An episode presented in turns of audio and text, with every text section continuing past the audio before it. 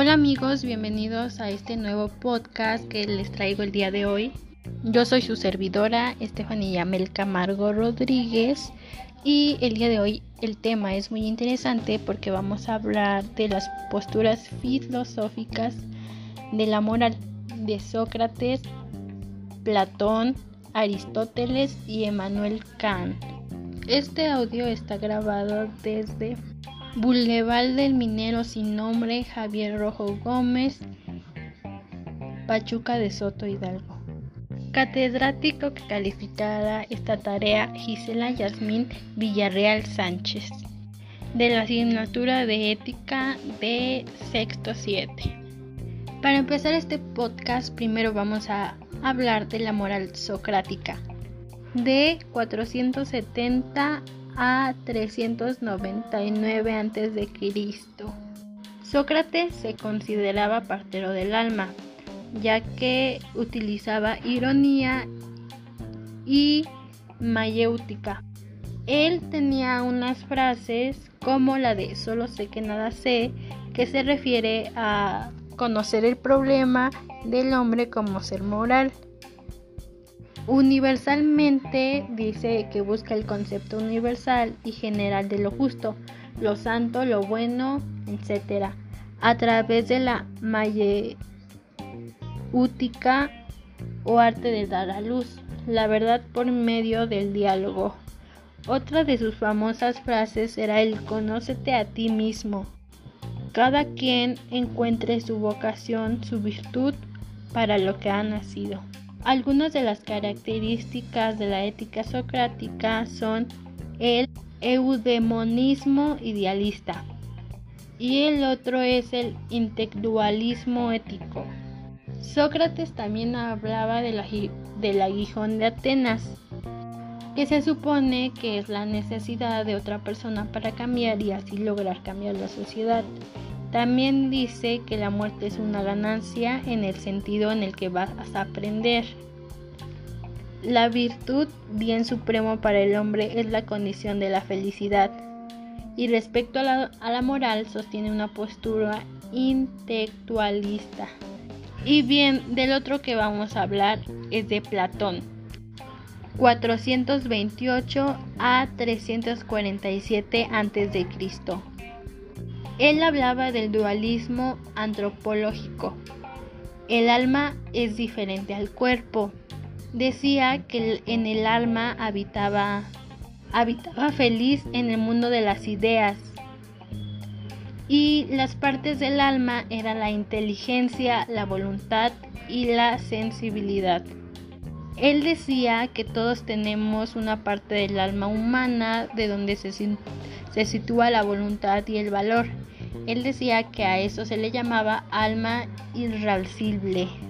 También hablaba de la alma concusible, que esa era la parte moral del alma humana responsable de las pasiones, placeres, deseos y sensibles. Doxa significa un conocimiento incierto y opuesto al conocimiento de la certidumbre. Él decía que la naturaleza interporal del alma es la que se mueve eternamente y no puede ser destruida. Él decía que la belleza del alma es más preciosa que la del cuerpo, entonces a eso le llamaba grados de amor. Él creía en la reencarnación, decía que era el traslado de una alma a otro cuerpo. A esto se le conoce como metempsicosis. También está la anamesis, traer la memoria. Eh, significa recolectación, reminencia, rememorización. La amnesis en general apunta a traer presente los recuerdos del pasado, recuperar la información registrada en épocas pretéritas. Clases sociales.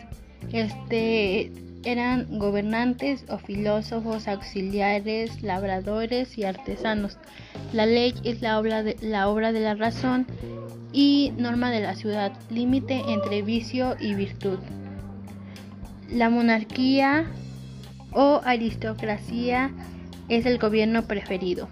Él decía que las formas de gobierno, de gobierno son cinco, la monarquía, el que es el gobierno de uno, la aristocracia, que es el gobierno de los mejores, la oligarquía, que era el gobierno de los ricos, la timocracia, que era el gobierno militar, y la democracia, que es el gobierno del pueblo. Las cualidades de un filosófico gobernante es que son apasionados por la verdad, amantes de la verdad, buscan placeres del alma, eh, contemplan y sin ansias por la riqueza, no temerán la muerte y son dotados de gran memoria, sentido de proporción y armonía. Él dice que la educación es mediante la gimnasia, que es el desarrollo del cuerpo, de la música y la formación del alma es filosóficamente la mente. El siguiente de que vamos a hablar es Aristóteles, que es de 384 a, 322 a.C. En el fin último eh, dice primero que la felicidad se identifica con la virtud. Segundo, lo que buscamos por sí mismos es, es el más perfecto de todos. Tercero, el bien supremo se basta a sí mismo.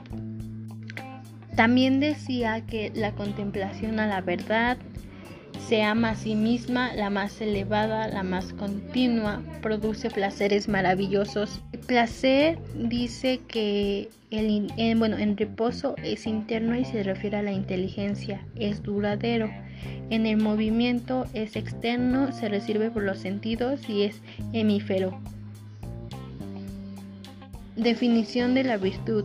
Es el medio entre el exceso y el defecto. Disposición voluntaria término medio en relación con el bien y la perfección. Dice que consiste en ciertos modos o hábitos constantes de obrar. La virtud es un extremo en la excelencia, pero su esencia es una miedad entre dos vicios, uno por exceso y el otro por defectos. Los tipos de virtudes son las virtudes éticas, que son productos del hábito, son natas, operan sobre lo que existe en el hombre irracional y sobre sus pasiones, apetitos encautizados racionalmente y pertenecen propiamente al carácter de las costumbres y se refieren al placer o al dolor. Algunos ejemplos son valentía, templaza, libertad, veracidad, vergüenza y macendumbre. Las siguientes son las virtudes intelectuales o diaunéuticas. Estas son frutos de la educación y se adquieren en función de la experiencia y el tiempo. Operan sobre lo que hay en el hombre en el ser racional. Ejemplos son sabiduría y prudencia. También su concepto de amistad era que es admirable y necesaria. Es una virtud que se acompaña de otras virtudes indispensables para la vida y es un sentimiento innato al corazón lazo entre las ciudades. Y del último que vamos a hablar es de Karam. Él fue de 1743 a 1803. La ética de Kam se encuentra expuesta en tres obras que serían eh, fundamentales. Eh, la segunda, crítica de la razón práctica y la tercera, metafísica de las costumbres. Ahora voy a decir algunos ejemplos que aparecen aquí. El, primero es los imperativos que están en cualquier posición y declara una opción o inacción como necesaria. También están los imperativos hipotéticos, que esos ordenan algo como el medio para conseguir un determinado fin. Un ejemplo podría ser como que si quieres recobrar la, salud tendrías que tomar medicamentos. El siguiente son los imperativos categóricos, que se están con la obligación absoluta e incondicional y ejercen su autoridad en todas las circunstancias. Por ejemplo, que el hombre debe ser veraz. Y luego está la de la buena voluntad, que no es buena por lo que se efectúe o realice, es buena por su adecuación para alcanzar algún fin que nos hayamos propuestos. También está la del deber o la del debemos, que intenta realizar la conducta que manda el imperativo moral. pero no porque con ella podamos conseguir algún bien relacionado con nuestra felicidad, sino exclusivamente por el respeto a la ley. Luego está la del carácter universal de la bondad o maldad de una acción, que dice que si una acción es mala, lo es bajo cualquier circunstancia, que no tienes que aceptar ninguna excepción. Y luego está la de Moumero, que significa eh, lo pensado o lo intangible, que es el monumento, es el objeto tal como en sí mismo. Y luego están las intuiciones puras, que son las estructuras a prióricas sin origen empírico, que dependen de la, de la sensibilidad impuestas por el sujeto a todo aquello que puede ser experimentado y son el espacio y del tiempo.